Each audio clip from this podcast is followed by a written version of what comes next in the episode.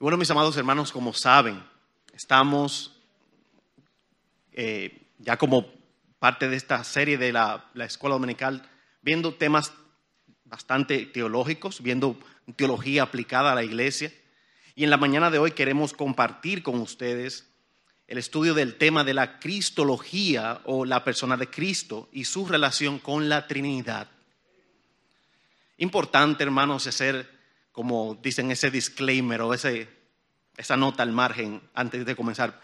Esto para nada es un tema sencillo y no es nuestra intención simplificarlo aquí, pero sí es nuestra intención poder ir directo a los puntos más importantes sobre este estudio y por qué no verlo a la luz de las escrituras, considerando que las mismas nos presentan una estructura de la cristología Principalmente la vamos a ver en, tanto en el apóstol Juan como en el apóstol Pablo. Así que, habiendo dicho esto, queremos iniciar viendo tres cosas. Y es todo lo que vamos a ver en la mañana de hoy con relación a este estudio de la persona de Cristo o la cristología. En primer lugar, la preexistencia de Cristo. En segundo lugar, la existencia de Cristo. Y en tercer y último lugar, la glorificación de Cristo.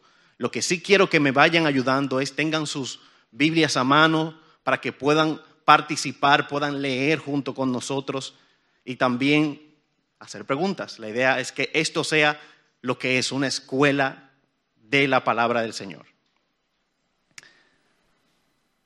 Queremos comenzar con una pregunta. ¿Por qué estudiamos a la persona de Cristo? Bueno, hay muchas razones por las cuales podemos decir que estudiamos a la persona de Cristo. No solamente por lo que Él es y lo que representa para nosotros sus redimidos, pero también hay razones fundamentales que van muy relacionadas al aspecto de la iglesia y cómo ella se desempeña en este mundo caído. Por ejemplo, una de las principales razones por la cual estudiamos la cristología o la persona de Cristo es porque de esta materia teológica, de este concepto teológico, en la historia de la iglesia ha sido sumamente debatido, pero también de él han salido un montón de herejías, siendo el arrianismo una de las principales herejías. Esta herejía, que viene del, pensamiento de Arrio del siglo III, consideraba que Jesús era una persona, o mejor dicho, un Dios minimizado en comparación con la Trinidad separando a Cristo en deidad y en autoridad de Dios el Padre y del Espíritu Santo. Y esta eh, eh, herejía fue condenada por el concilio de Nicea en su reunión en el año 325, pero increíblemente continúa teniendo relevancia en algunos contextos, sobre todo contextos que no tienen la centralidad de la palabra de Dios y que no miran a Cristo como lo que Él es. Entonces esa es una, de las razones que podemos traer a colación por la cual es sumamente importante que estudiemos a la persona de Cristo, para conocerle más, pero también para defenderle como lo que Él es, nuestro Dios y Señor. Pero otra razón y de mayor peso, en mi opinión personal, estudiamos a la persona de Cristo y la cristología porque es el fundamento de la religión cristiana. Sin Cristo, lo que nosotros hoy somos como, como cristianos, como iglesia, no tuviera sentido. Si quitáramos a la persona de Cristo, su deidad, su, su poder, su gloria, su autoridad sobre todo lo creado, tendríamos cualquier cosa, cualquier cosa menos el cristianismo. Bueno, de hecho, el comentarista Samuel Pérez Millo, en uno de sus libros, dice lo siguiente, entender la Trinidad no es tan difícil. Tres personas divinas que están íntimamente relacionadas entre sí y en unidad. Pero entender la persona de Jesucristo como hombre y como Dios no es tarea fácil. Y es por eso que vemos el conflicto entre muchas personas entender que Cristo era 100% hombre y 100% Dios. Y le digo la verdad, es un misterio. Es un misterio que quizás en nuestra condición humana y caída no vamos a lograr entender del todo, pero por fe así lo creemos. Y habiendo dicho esto, vamos a comenzar con nuestra, nuestro primer punto, la preexistencia de Cristo. Y yo quiero que alguien por favor vaya buscando ya Colosenses capítulo 1, versículo 17, para que lo lea. Y alguien también busque Juan capítulo 1, versículos del 1 al 3. Levanten sus manos que le van a, prestar un micrófono y por favor lo van a leer cuando le diga. Cuando hablamos de la preexistencia de Cristo, mis queridos hermanos, hablamos de la verdad bíblica de que Cristo ha existido desde la eternidad. Su preexistencia significa que Cristo no es un Dios creado y mucho menos es el resultado de una creación con propósito redentor, como algunos consideran. Cristo ha sido y es Dios desde la eternidad y la postura de la preexistencia de Él está claramente presentada en las Escrituras, en la cristología tanto del apóstol Pablo como la de Juan. Por eso quiero que alguien me lea, por favor, Colosenses capítulo 1, versículo 17.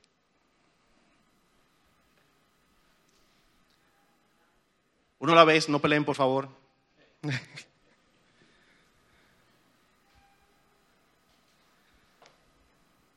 Colosenses 1:17 dice, y Él es antes de todas las cosas, y en Él todas las cosas permanecen. Amén. Aquí vemos al apóstol Pablo en uno de los textos que representan la convicción cristológica de Pablo enseñando cómo Cristo preexistió desde la eternidad. Él es antes que todas las cosas y en Él todas las cosas permanecen. Son argumentos sumamente fuertes y fundamentales para entender que Cristo no pudo ser el resultado de una creación con propósito como algunos consideran. Quiero que alguien lea ahora Juan capítulo 1, versículos del 1 al 3, por favor. En el principio era el verbo, y el verbo era con Dios, y el verbo era Dios. Esta era en el principio con Dios. Todas las cosas por Él fueron hechas, y sin Él nada de lo que ha sido hecho fue hecho. Hermanos, ahí no hay mucho que argumentar. Yo no creo que necesitemos hacer un análisis más profundo, al menos en este aspecto de la postura del apóstol Juan sobre la cristología, la persona de Cristo y su preexistencia. De hecho, con un poquito de lectura comprensiva ya basta. Él era el verbo, el verbo de Dios y quizás por razones de tiempo no vamos a desglosar cada uno de los aspectos nombrados por el apóstol Juan, pero lo que sí resaltamos es que Juan estaba totalmente convencido de la preexistencia de Cristo. De hecho, William Edwards en su libro Theology for the Ministry comenta sobre el origen de Cristo y su relación trinitaria lo siguiente específicamente sobre el texto de Pablo en Colosenses 1.15, al decir que la imagen del Dios invisible identifica a Cristo y su gloria como aquel que preexistía desde antes de los tiempos. Si hay algo que nosotros como iglesia del Señor Jesucristo, en medio de estos tiempos, debemos abrazar con todas nuestras fuerzas, es que el Cristo que fue crucificado en un madero era Dios desde la eternidad. La iglesia debe abrazarlo y debe sentir tanta emoción por esa verdad que la misma nos debe llevar a compartir con todos el Evangelio con más ánimo y ahínco.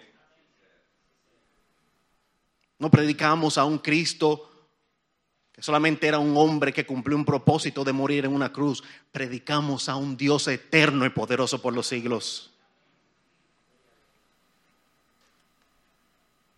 Otros textos, textos que tenemos aquí también que apoyan la cristología tanto de Juan como de Pablo en el contexto de la preexistencia de Dios. Juan 8:58 dice, Jesús le dijo, en verdad, en verdad os digo que antes de que Abraham naciera yo soy. Interesante, ese yo soy tiene una conexión directa con el mismo yo soy el que soy que Dios le dijo a Moisés.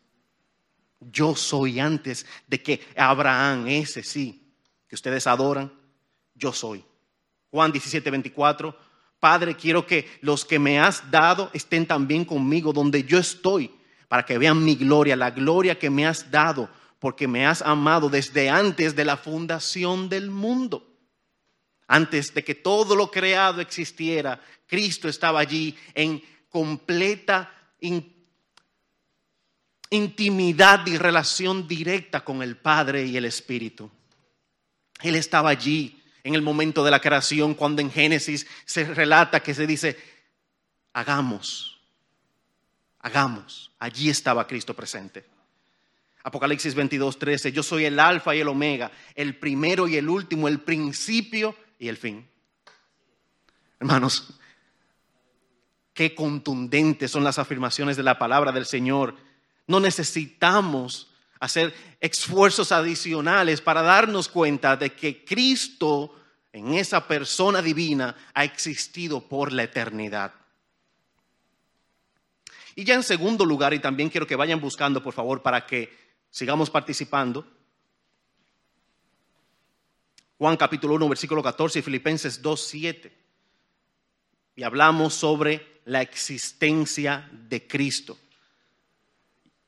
Y aquí importante resaltar que la existencia de Cristo en el contexto de la cristología o del estudio de la persona de Cristo es el tema más debatido.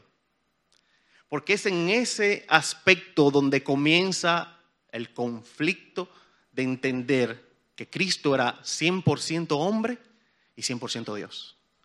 Y que ambas naturalezas coexistían en Él pero que ellas no tenían una contraposición ni tenían una participación abrupta o repentina en el rol de Cristo en su misión en la tierra.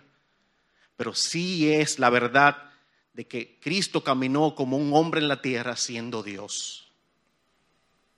Por lo tanto, desde una perspectiva metodológica, y es para que podamos entender mucho mejor cuando estudiamos la existencia de Cristo, ¿qué estudiamos? La relación de la persona de Cristo y las obras de Cristo. Estudiamos al individuo, a Jesús, el hombre que caminó, pero estudiamos también las obras que él hizo. Y quiero que alguien rápidamente, por favor, lea Juan capítulo 1, versículo 14. Juan 1, 14, allá hay una mano levantada allá atrás. Juan 1.14, y aquel verbo fue hecho carne y habitó, habitó entre nosotros y vimos su gloria, gloria como del unigénito del Padre, lleno de gracia y de verdad. Amén. Y alguien que lea, por favor, Filipenses 2.7, allá atrás, allá. Sino que se despojó a sí mismo, tomando forma de siervo haciéndose semejante a los hombres. Definitivamente, hermanos, cuando hablamos de la persona de Cristo, hablamos de ese hombre que experimentó necesidades, que llegó a decir que no tenía dónde postrar su cabeza, como uno de los expositores de la, de la conferencia de este fin de semana comentó, ese Jesús que lloró frente a la tumba de Lázaro. Hablamos de esa persona que evidenció emociones y naturalezas humanas y que, como bien dice la palabra del Señor, fue tentado en todo, mas no pecó. Pero ese hombre no era un hombre cualquiera. De hecho, Millard Erickson en su libro de Teología Sistemática comenta sobre la persona de Cristo y su obra lo siguiente en el estudio de la persona de Cristo deberíamos empezar por ver las obras de Cristo y deducir de ahí qué tipo de persona es. Si quisiéramos hacer un escrutinio a la persona de Cristo, yo creo que la mejor manera de hacerlo es comenzar por sus obras. ¿Qué hizo Él? ¿Cuáles fueron las cosas que Jesús hizo? Y eso debe ser lo suficientemente poderoso para confirmarnos a nosotros quién es Cristo. De hecho, de hecho, los milagros de Jesús no solamente eran una autenticación de las profecías mesiánicas dadas en el Antiguo Testamento, sino que era la evidencia contundente de que él no era un hombre ordinario. Tristemente hoy hablamos de milagros y hablamos de muchas cosas que la gente lo ha cualquierizado, lo ha relajado con, los, con esos criterios. Hermanos, pero eso no lo hace una gente ordinaria. Y es mi opinión personal de que eso no se repite mucho. Quizás no se repita. Cristo, todo lo que hizo en esta tierra cuando caminó entre los hombres, era una evidencia fundamental de su persona y de lo que Él es, Dios. Otros textos. Juan 18, 6. Y cuando Él les dijo, yo soy, retrocedieron y cayeron. Mateo 8, 25, 27, llegando a él, lo despertaron diciendo, Señor, sálvanos, que perecemos. Y él les contestó, ¿por qué tienen miedo, hombres de poca fe? Entonces Jesús se levantó, reprendió a los vientos y al mar, y sobrevino una gran calma. Y los hombres se maravillaron y, y decían, ¿quién es este que aún los vientos y el mar le obedecen? Pero yo quiero hacer un ejercicio súper rápido pero que va a ser de mucha bendición para nosotros. Alguien busque Salmos, capítulo, eh, Salmo 107, versículos del 23 al 29 y léalo, por favor. Salmos 107, versículos del 23 al 29. Acá.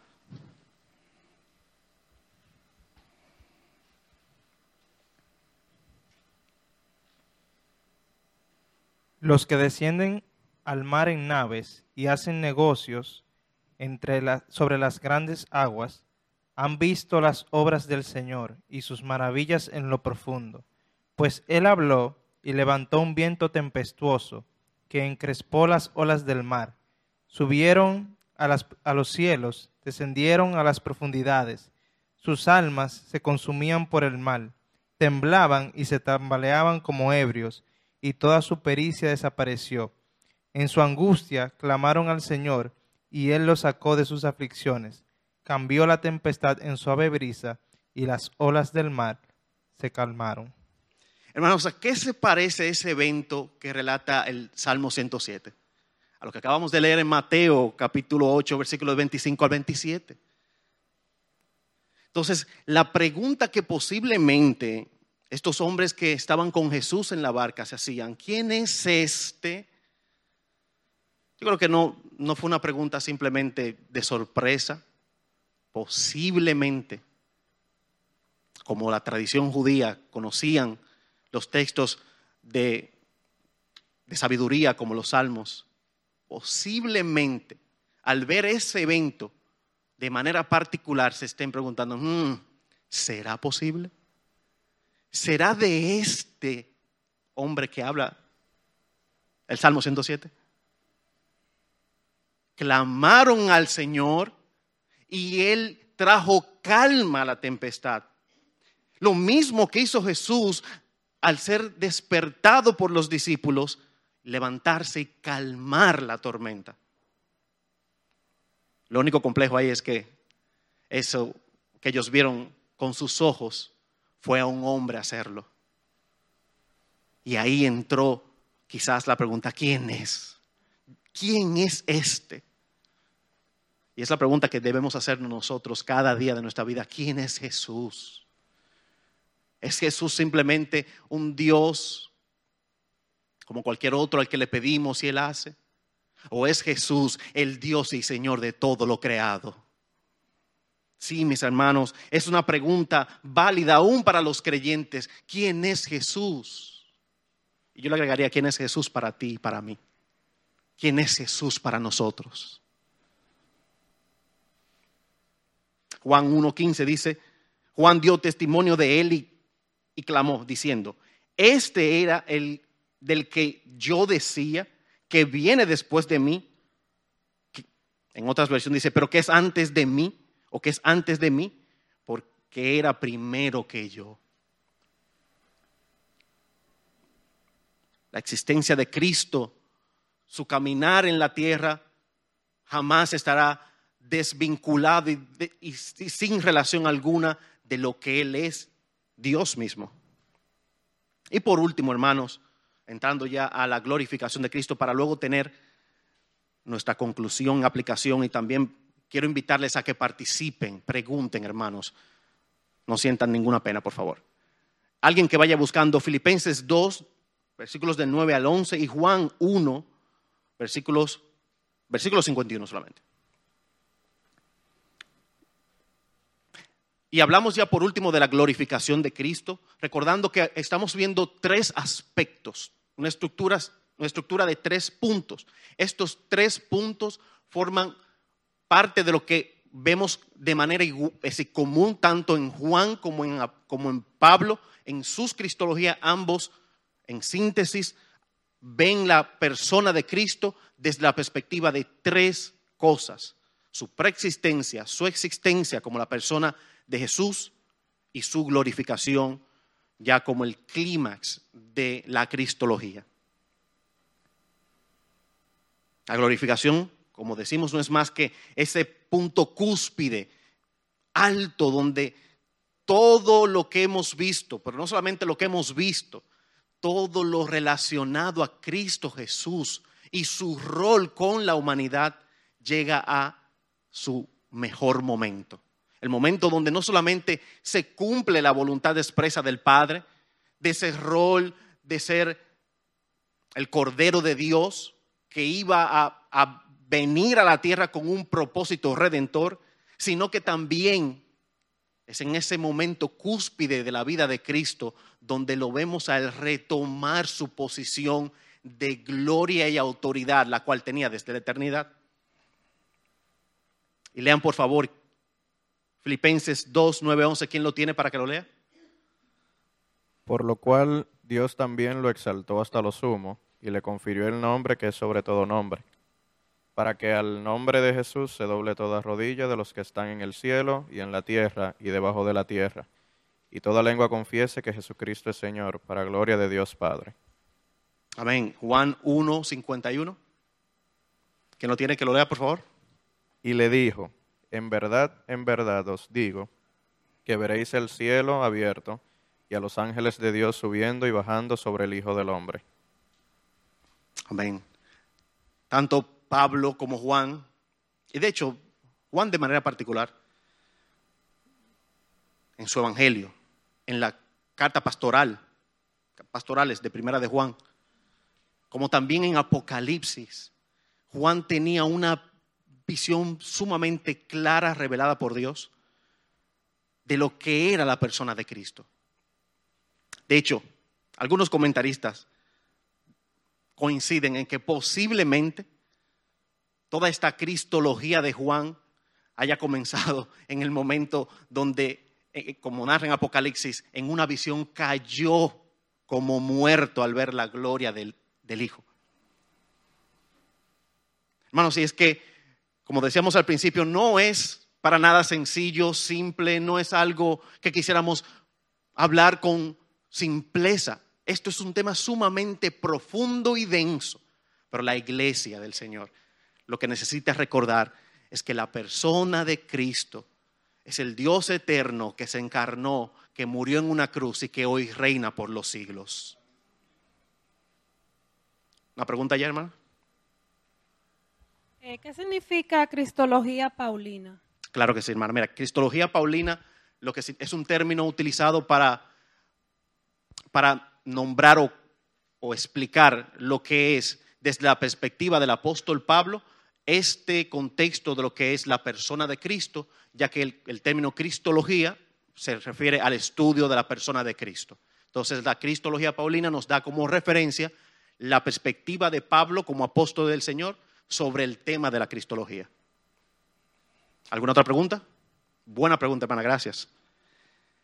Entonces, y ya para ir concluyendo, hermanos, otro de los comentarios como el de John C. Ferguson en su libro Theology for the Ministry comenta lo siguiente, la nueva relación de Cristo con la creación la vemos modificada perfectamente en su cuerpo resucitado de la muerte y en la posición como rey y señor absoluto de todo. Es decir, que ese Cristo crucificado, ese que le dijo a uno de sus apóstoles, tócame, sí, ven, toca la llaga, soy yo. Su momento de glorificación, Vemos la misma creación someterse a Él nuevamente, someterse a su autoridad, a su poder, a, a su dominio. De hecho, al vencer la muerte en la cruz, rompe inmediatamente con ese ciclo natural de la vida, desde la caída en el pecado, donde el ser humano nace, crece, se reproduce y muere, pero Cristo, al ser resucitado de los muertos, rompió con el ciclo. Por lo tanto, sometió a su autoridad y a su poder y a su dominio todo lo creado una vez más. Otros textos que apoyan la glorificación de Cristo como, como estructura de una cristología. Juan 17:5 dice, y ahora glorifícame tú, Padre, junto a ti con la gloria que tenía antes de que el mundo existiera.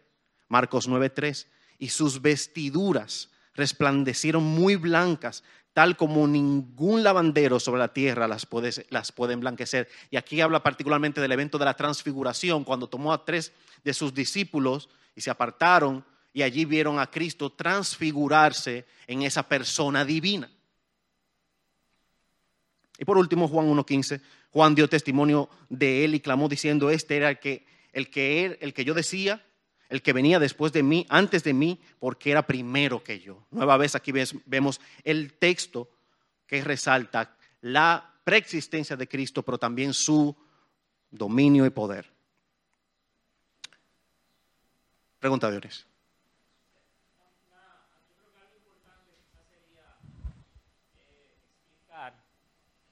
Si, si pudieras explicarnos, por lo menos brevemente, ¿qué diferencia hay entre Jesús, hombre, siempre fue Dios, ¿verdad? Pero cuando estuvo con nosotros aquí abajo y ya en la glorificación, ¿qué diferencia hay entre ese Jesús que caminó, Claro. pero que claramente tú nos has mo- mostrado que era Dios y hombre, y ahora, por ejemplo, en, en su gloria como Dios, y, y sigue siendo Él un ser humano en la eternidad, eh, ¿cómo se manifiesta esa diferencia entre el Jesús ahora glorificado y el Jesús que anduvo?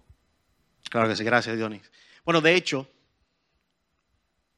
una vez escuché al pastor Sujel Michelén decir una frase, la cual la recuerdo todavía. Decía, el eterno se vistió de temporal. Cuando hablamos de Jesús, hombre, como menciona el pastor Dionis, hablamos de el Dios preexistente que se vistió, como dice la palabra se puso una ropa adecuada para la ocasión. Y era la ropa del rol del cordero que habría de descender para cumplir el propósito redentor de la salvación.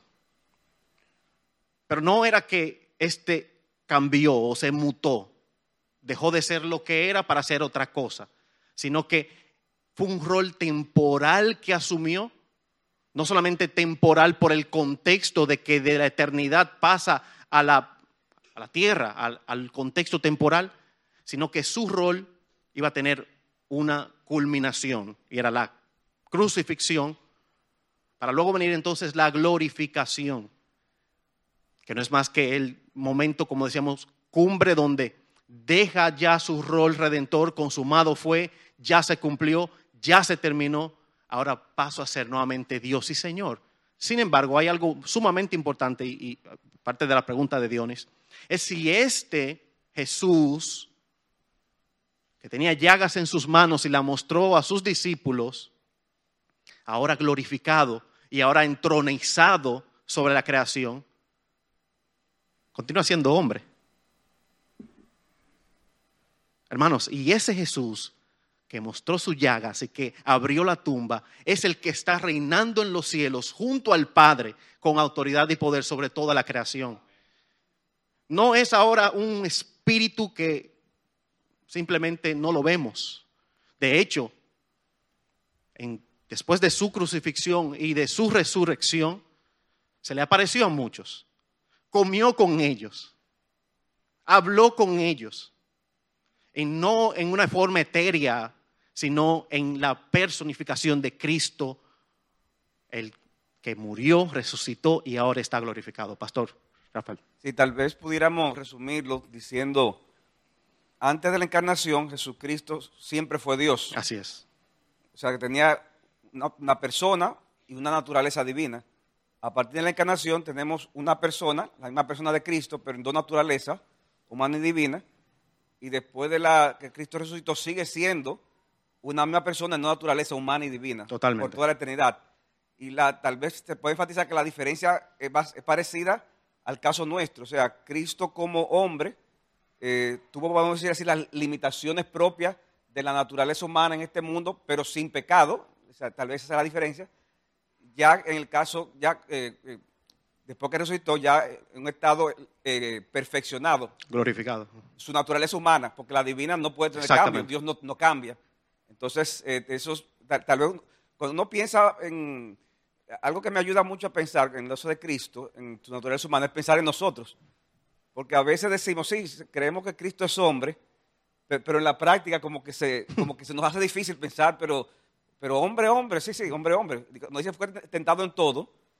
Eh, podemos decirlo, pero en la práctica no- a veces no creemos que No. fue tentado en todo. Y la Biblia dice que fue en todo, pero sin pecado. O sea que es una, siempre ha sido una sola persona, pero a partir de la encarnación de dos naturalezas, claro, la naturaleza humana en su ministerio terrenal, con las limitaciones propias ¿verdad? De, la, de, de este- de este mundo caído, pero sin pecado, y ya eh, ahora está en los cielos eh, con naturaleza glorificada. Y algo también que quería añadir es que aunque es cierto, estoy de acuerdo que, que- que consumado es ¿verdad? la su obra redentora, Él sigue en los cielos intercediendo por nosotros. O sea que eso es eh, un aspecto ya de su obra, vamos a decir así, sacerdotal, Ujú. que va a seguir por toda la eternidad, que Él perpetuamente va a interceder por nosotros. Amén, amén. Totalmente de acuerdo, pastor, y muchas gracias. Y para concluir, hermanos, ¿alguna otra pregunta, por favor? Sí, don Bolívar. Yo creo que esto de la cristología, eh, junto con la, la Trinidad, como tú bien dijiste, es un misterio. El pastor Sugel dice, es un misterio, pero no es un enigma. El enigma es un muro, una pared, que tú no puedes franquearla por ningún lado. El misterio de la Trinidad, aunque es un misterio, el Señor en su misericordia nos dejó luces y nos demostró que sí, sí es real el misterio de la Trinidad. Ahora, la pregunta que uno debe hacerse, entiendo yo, es, ¿por qué nosotros entendemos ese misterio? Y llevarnos a ver la misericordia de Dios, a ver la obra del Espíritu Santo y a humillarnos delante del Señor siempre porque no todos, la mayoría, según la palabra, no lo entiende y no lo va a entender. Él en su misericordia abrió nuestro entendimiento para nosotros entender parte de ese misterio grandioso y glorioso. Amén. Gracias, don Bolívar. Duardi, de una pregunta. Hay un libro que se, que se llama Cristología y Monoteísmo en el primer siglo, de un autor que se llama Richard Bachman, y él habla del dilema que tenían los judíos del primer siglo en asumir a un Dios eh, de tres personas. Eh, y por eso, de alguna manera, él dice que los judíos del primer siglo eh, se les dificultaba mucho entender la figura del Dios Padre, del, del- Padre, del Dios que vemos en el Antiguo Testamento y del Hijo de Dios. Y, y en gran parte eh, la- esa- había una resistencia eh, por estos judíos a asumir a Jesús tal cual como el Dios que ellos que veíamos en, que vemos en el, en el Antiguo Testamento. Y, o sea, la realidad es que esto no es un dilema que, eh, que enfrentamos nosotros, es un dilema que enfrenta el creyente desde, desde siempre. O sea, asumir, entender eh, a, a que Dios es un solo Dios, pero son tres personas distintas. Y, y lo, la- lo que sí, como muy bien decía el pastor Rafael en, en escuelas dominicales anteriores, cuando hablamos de teología sistemática, la teología sistemática nos presenta, eh, eh, digamos que, el conocimiento de toda la doctrina de una manera bastante eh, organizada, de tal modo y forma que cuando quitamos algo del lugar en donde correctamente va, pues eso genera muchísimas repercusiones. Decir que, por ejemplo, negar la persistencia de Cristo eh, sería de alguna manera reducir la, la grandeza de Dios. ¿Por qué? Porque estaríamos de alguna forma diciendo que el Dios del Antiguo Testamento no es el Dios del Nuevo Testamento, porque en el Antiguo Testamento tenemos un Dios eh, que eh, constituido por dos personas, el Padre, el Espíritu Santo, o quizás el Padre para algunas personas, y entonces el Dios del Nuevo Testamento es un Dios ya potenciado, un Dios diferente, modificado, y entonces eso es de alguna manera también negar la inmutabilidad de Dios como uno de sus atributos. O sea que, como tú bien decías al principio, yo creo que es un misterio, algo que no, nuestra capacidad no nos va a permitir nunca comprender eh, eh, en sentido general eh, o, completamente, pero creemos por fe, como dice la palabra, en lo que ella dice, y por todo esto que, tú muy bien has explicado, tenemos que concluir en el hecho de que, de que la Trinidad es real, de que Cristo es Dios y que Cristo estuvo siempre desde la eternidad, desde el principio, y está también ahora. Dios no ha cambiado, Dios siempre ha sido el mismo. Amén. Gracias, Eduardo. Y de hecho, ¿a qué nos debe llevar el estudio de la persona de Cristo? Como creyentes, amar a Jesús, a contemplar la gloria de su nombre, su grandeza por, por encima de todo lo existente. Hermanos, vivimos en una temporada de muchas luces que nos distraen un montón cosas materiales, las cosas que tenemos visibles y accesibles a nuestra temporada, llegan a ser un eclipse enorme para la plenitud de la gloria de Dios, sobre todo en la persona de Cristo. Como mencionaba Duardi, ha sido, y creo que parte también de, la clase del pastor Dionis, la Trinidad ha sido siempre un tema de, cuestionamiento, de, luchas, en algunos contextos, pero sobre todo por una posible razón. Y es cuando entra la figura de un hombre como Jesús en la ecuación. Hay muchas religiones que no tienen problema con el monoteísmo, que sin problema adoran a un solo Dios. Así como nuestra, nuestra convicción cristiana de un solo Dios, hay otras religiones que son monoteístas. Pero de hecho el problema de muchas personas aún en nuestros tiempos es la persona de Jesús. Todo está bien, sí Dios, perfecto Dios. Y de hecho pueden llegar a considerar al Espíritu Santo. Pero de una manera errada lo ven como una parte de Dios. Ah, sí, el Espíritu Santo sí, yo lo compro, una parte de Dios. El poder de Dios. Pero cuando hablamos de Cristo, ahí entra el problema. Es por eso que nosotros como iglesia del Señor Jesucristo debemos abrazar la cristología de una manera adecuada, donde podamos hablar con libertad sobre ese Cristo crucificado como Dios y Señor. No como un maestro, como muchos hoy lo ven.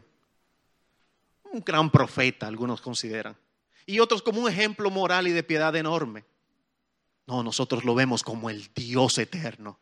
Y esa debe ser nuestra premisa, debe ser nuestro ánimo, pero debe ser también nuestra pasión.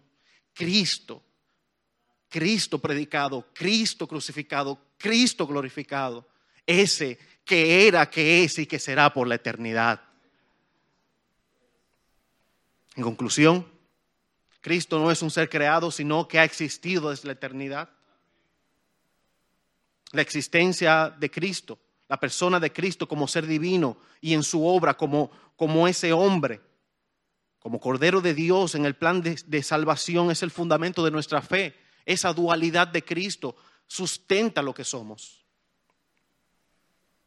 Como dijo el apóstol Pablo, si Él no resucitó, vana es nuestra fe. Vana es. La glorificación de Él es el clímax de la vida de Cristo, del estudio de su persona, que nos enseña que ha sido establecido por el Padre como Rey y Señor de todo lo creado. Mis amados hermanos, es nuestra motivación hoy para ustedes que se interesen cada vez más. No se preocupen por la complejidad, sino por lo esencial de estudiar la persona de Cristo. de que sea para nosotros un deseo que salga, como dicen, de nuestro interior. Decir, quiero conocer más a Jesús porque quiero estar cada vez más enamorado, convencido de su grandeza y que esta temporada de la vida donde estamos, todas las luces que veremos en nuestro caminar en este lado del sol, no sea para nosotros un eclipse sobre la persona de Cristo, sino que podamos ver a Cristo como lo que Él es y amarlo cada vez más y estar dispuesto a dejar todo por la causa de Él.